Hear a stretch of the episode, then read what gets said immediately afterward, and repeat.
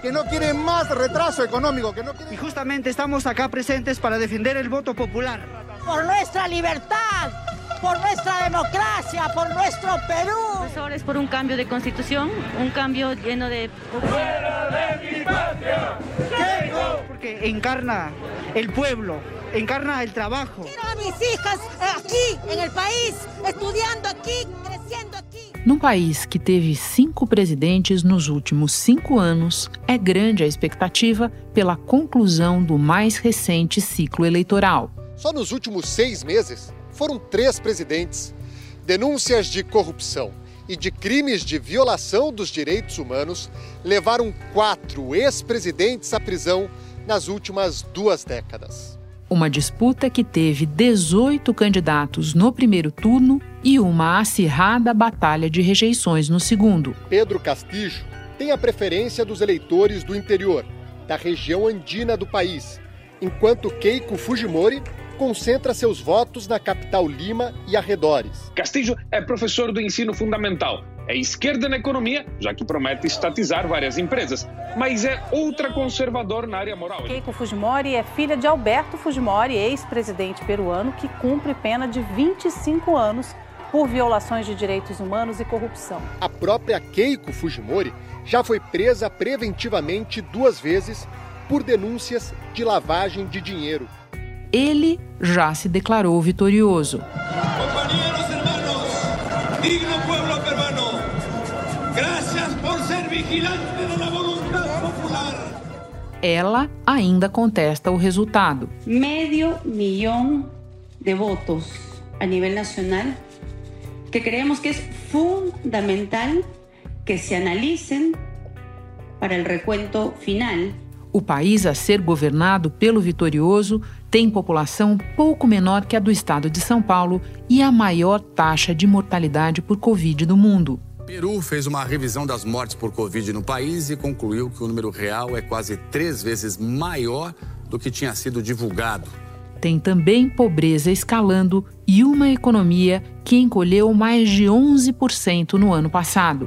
Esta eleitora disse que a única coisa que espera é que quem vença governe bem e que saiba fazer coisas boas para o Peru e pede o fim da corrupção no país. Da redação do G1, eu sou Renata Loprete e o assunto hoje é o próximo capítulo do Peru. Quais são as chances de vingar a contestação de votos promovida por Keiko Fujimori? E o que esperar do novo governo se formalizada a vitória de Pedro Castilho? Neste episódio, eu converso com o sociólogo Raul Nunes, pesquisador do Núcleo de Estudos de Teoria Social e América Latina da Universidade Estadual do Rio de Janeiro. E depois com a jornalista Janaína Figueiredo, repórter especial do jornal O Globo. Sexta-feira, 11 de junho. Raul, nós estamos conversando no início da noite de quinta-feira sobre uma votação que aconteceu no domingo e que ainda tem votos por apurar. Você, que vem acompanhando esse processo com toda atenção, pode começar resumindo para nós qual é o ambiente no país a esta altura? É um dos ambientes piores possíveis para uma eleição que é a desconfiança. En primer lugar, Fuerza Popular eh, está presentando el día de hoy acciones de nulidad. Adicionalmente, estamos haciendo un seguimiento a todo el proceso de observación que se están haciendo, este proceso, como se le dice, de impugnación. Aquí todavía está en juego 500 mil votos. Pedro Castillo já se declarou vencedor, apesar de a contagem não ter sido concluída. Ele pediu aos eleitores que não caiam em provocações. Llamo às autoridades eleitorais que, por favor, por el Perú, por la democracia, por nuestra patria, ser respetuosos, mancillemos la voluntad del pueblo peruano. O que a gente tem agora é, são questionamentos, na verdade, na justiça eleitoral e que podem reverter bruscamente o resultado dos votos, com anulação de votos que já foram contabilizados. Então existe um clima de suspeita que começa a se criar e, e aumenta, na verdade, sobre uh, o processo eleitoral e sobre essa eleição especificamente, que foi bastante polarizada. Assim, de fato, a gente pode falar em polarização nessa eleição. Bom, só para comparar com alguma coisa que já tem acontecido aqui no Brasil, você enxerga alguma? Eu acho que esse questionamento do processo eleitoral é algo que a gente vai ver bastante ano, é, ano que vem, nas eleições do ano que vem, que já vem sendo feito, e de um processo eleitoral que até então, uh, e na verdade ainda é considerado bastante transparente, bastante justo. Uh, as autoridades internacionais avalizam o processo, mas tem, uh, ele tem sido questionado por vários atores muito para mobilizar a própria base, né? E me parece que o, o que faz a Keiko Fujimori agora é exatamente tentar movilizar a própria base. Estimados peruanos y peruanas, a nombre de la misión de de la Organización de los Estados Americanos en Perú, que tengo el honor de encabezar, felicito al pueblo peruano por haber acudido las urnas ayer domingo 6 de junio para expresar su voluntad de manera pacífica y democrática y reconozco a las autoridades electorales por la organización de um processo de grande complexidade. E, de resto, essa polarização que uh, no, no, Peru, de fato, faz, faz algum sentido, assim, porque você tem um candidato desconhecido que é muito associado ao comunismo e ao terrorismo. Este ruco é comunista.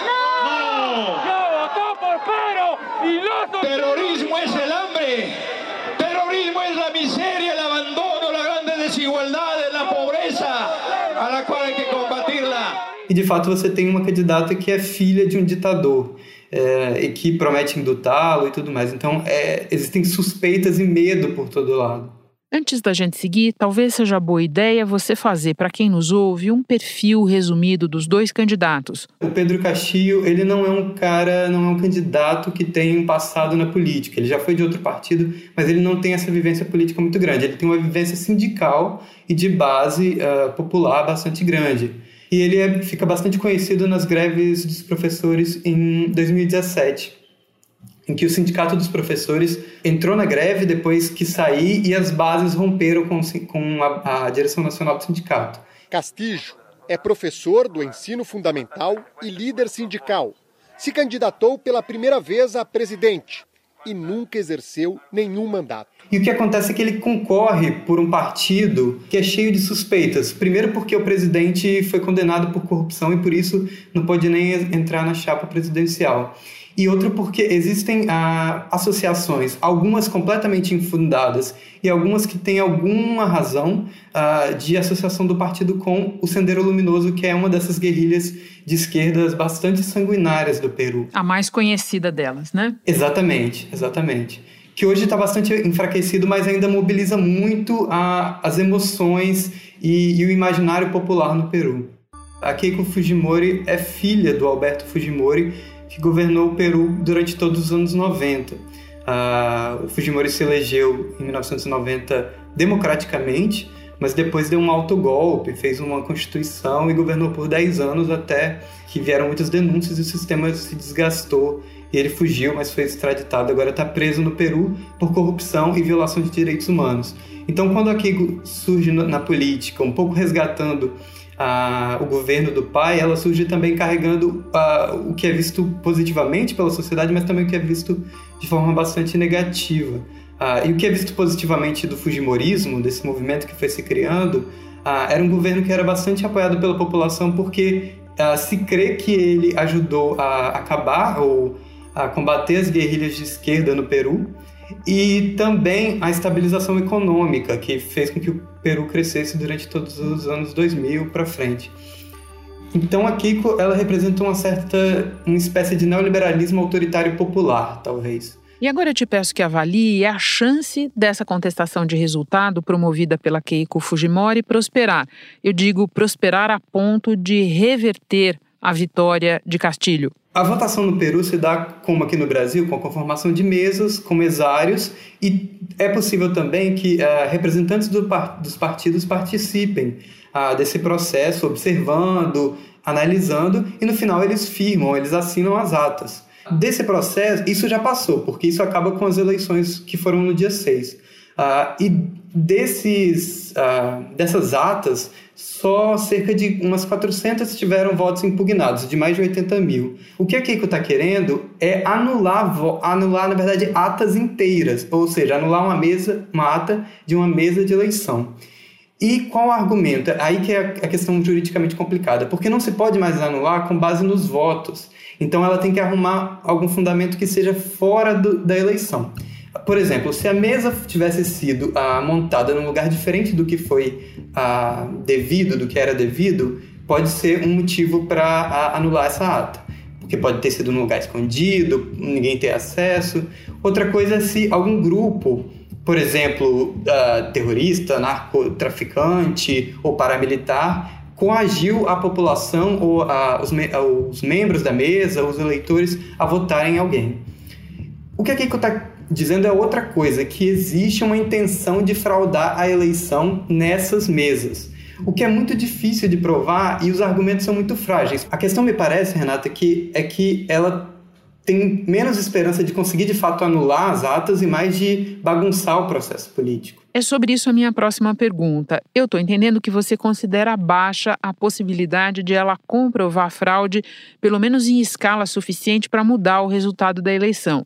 Isso posto, e considerando também a alta instabilidade política do Peru, qual é a estratégia da Keiko com essa contestação? Eu vejo como uma tentativa desesperada uh, de uma pessoa que uh, já foi presa preventivamente, né? Ela é investigada pela Lava Jato peruana. Os promotores alegam que Fujimori liderou uma organização criminosa e recebeu milhões de dólares da Odebrecht. Ela nega as acusações e disse estar disposta a co cooperar com a justiça. E aí se vende como candidata da democracia e por isso quase ganha essa eleição também. Raul, muito obrigada pelas explicações todas. Bom trabalho para você. Obrigado, Renata.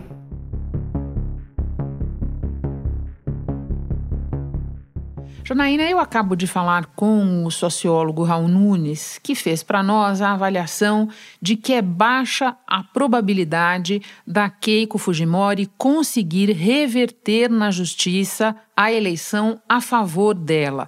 Você concorda com essa avaliação? Qual é o tamanho dessa chance, no teu entender? Olha, sim, eu concordo, concordo completamente com essa avaliação. Eu acho que essa reação da candidata Keiko Fujimori de impugnar 802 atas da eleição, acho que é uma reação desesperada de uma candidata que hoje recebeu uma nova é, ordem de prisão preventiva, ela está numa situação complicada na justiça. De acordo com o pedido, Keiko vem descumprindo as regras impostas em 2020, quando ela foi solta sob liberdade condicional.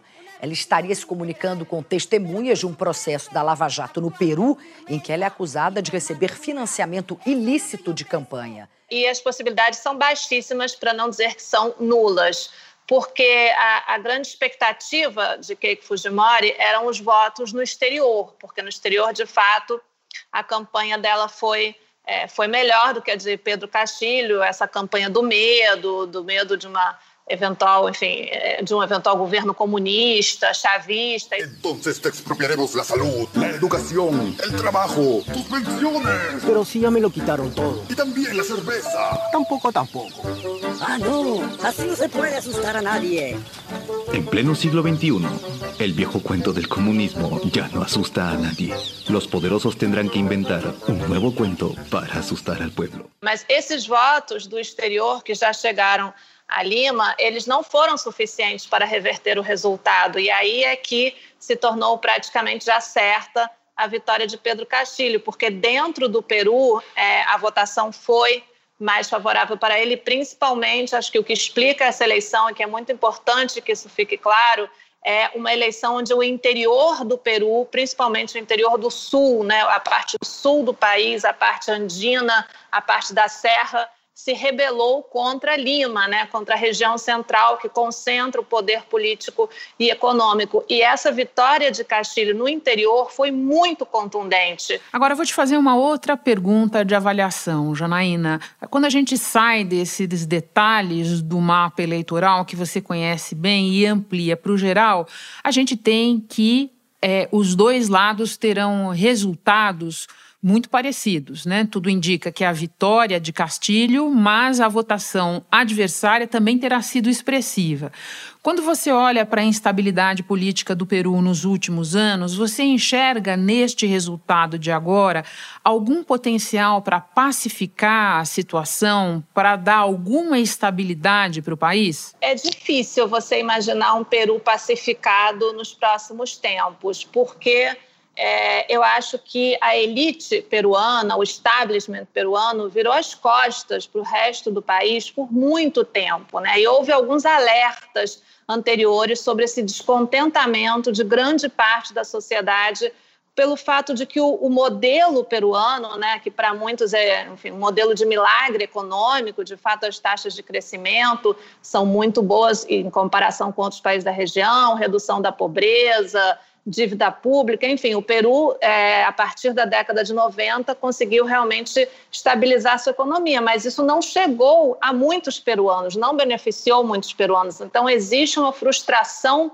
muito grande é, porque o Estado peruano é muito ausente e a pandemia evidenciou isso de uma maneira realmente trágica. O Peru se tornou o país com o maior número de mortes por Covid per capita do mundo de acordo com a Universidade Americana Johns Hopkins. O Peru tem sido um dos países mais atingidos pela pandemia na América Latina, com hospitais lotados e, infelizmente, também falta de oxigênio hospitalar.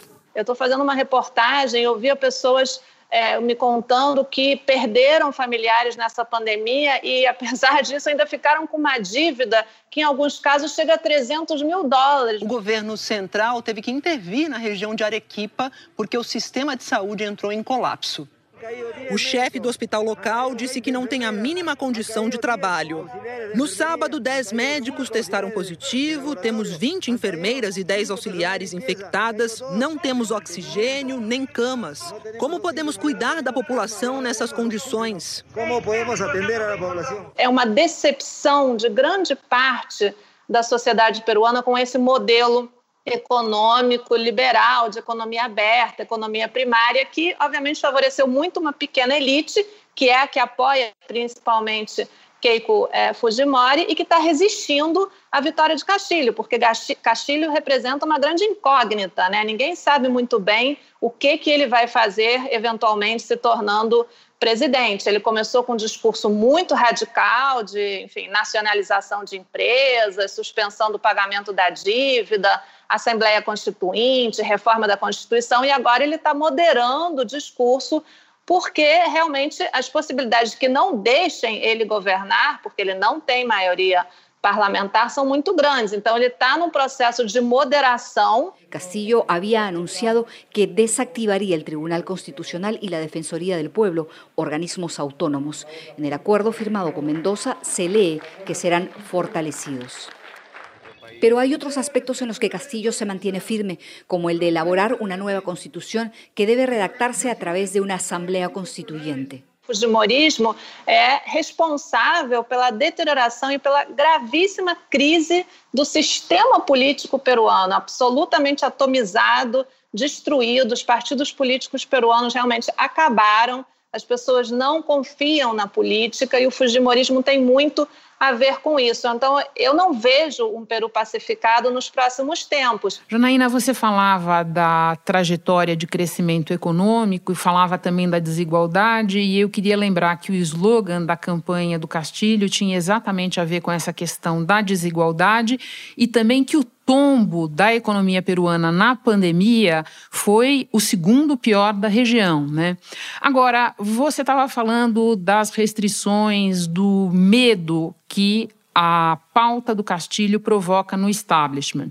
Como é que você enxerga essas sinalizações que ele foi fazendo na reta final da campanha de alguma moderação no discurso, especialmente na seara da economia? Você acha que isso vai prevalecer? Renata, eu acho que nesse momento existe é, uma pressão interna na aliança que ele está, nesse momento, tentando selar com alguns partidos de esquerda, com a ex-candidata presidencial Verônica Mendonça, que está sendo um apoio importante para ele, e esses setores estão tentando é, ter mais peso nessa nova aliança que está surgindo nesse momento do que o partido, o próprio partido do Pedro Castilho, que é o Peru Livre, cujo líder condenado por corrupção, Vladimir Serron, é um marxista é, vinculado aos governos de Venezuela, Cuba, Bolívia, e ele, enfim, vinha sendo a maior influência de Castilho. Nesse momento, o Castilho está buscando é, um, um acordo maior que vá né, que supere essa, esse partido, que vá além do partido, e isso está implicando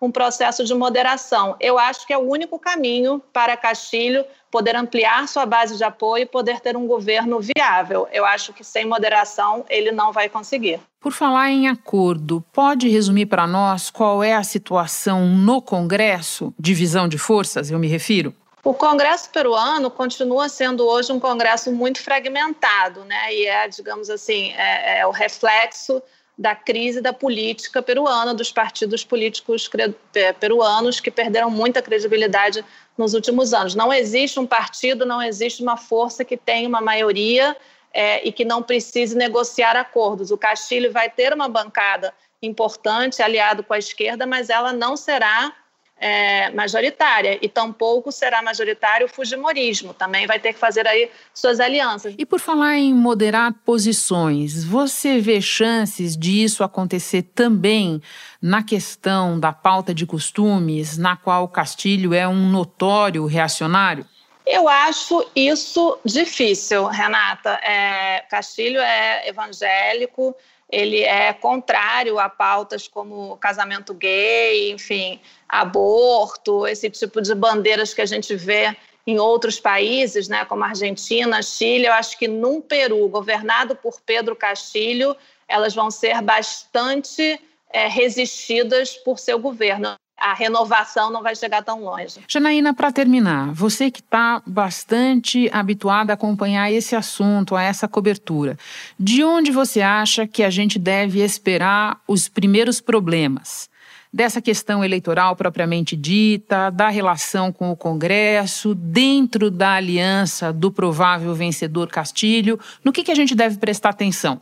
O mais importante agora é ver se Castilho vai conseguir ter essa vitória reconhecida oficialmente e a partir dali como ele vai construir essa aliança, mas eu acho que o mais importante é como o sistema político peruano, vinculado ao establishment, à elite, o Peru conservador, vai encarar esse novo governo no Peru, porque é muito fácil destituir um presidente no Peru. Nos últimos quatro anos, o país teve quatro chefes de Estado. Então, o Castilho vai ter que ser muito é, inteligente, vai ter que ser um estrategista para conseguir driblar as prováveis cascas de banana que vão botar no caminho dele. Volto a dizer, não é difícil você destituir um presidente do, no Peru. O impeachment é uma coisa que a Constituição peruana prevê e que é facilmente E, de fato, já estão ocorrendo algumas negociações é, na direita, em setores conservadores, para fazer, antes de que ele assuma,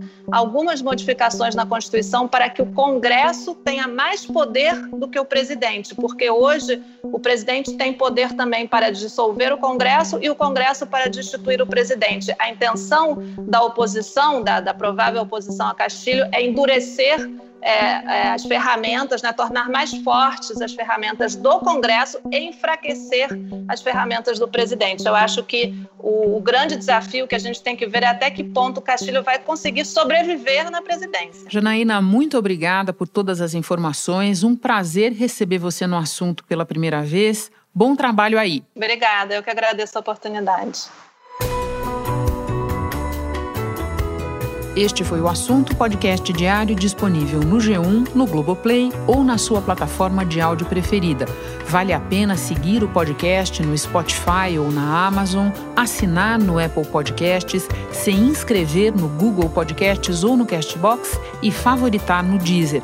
Assim você recebe uma notificação sempre que tiver novo episódio. Comigo na equipe do podcast estão Mônica Mariotti, Isabel Seta, Glauco Araújo, Luiz Felipe Silva, Tiago Kazuroski e Giovanni Reginato. Nesta semana colaboraram também Gabriel de Campos e Ana Flávia Paula. Eu sou Renata Loprete e fico por aqui. Até o próximo assunto.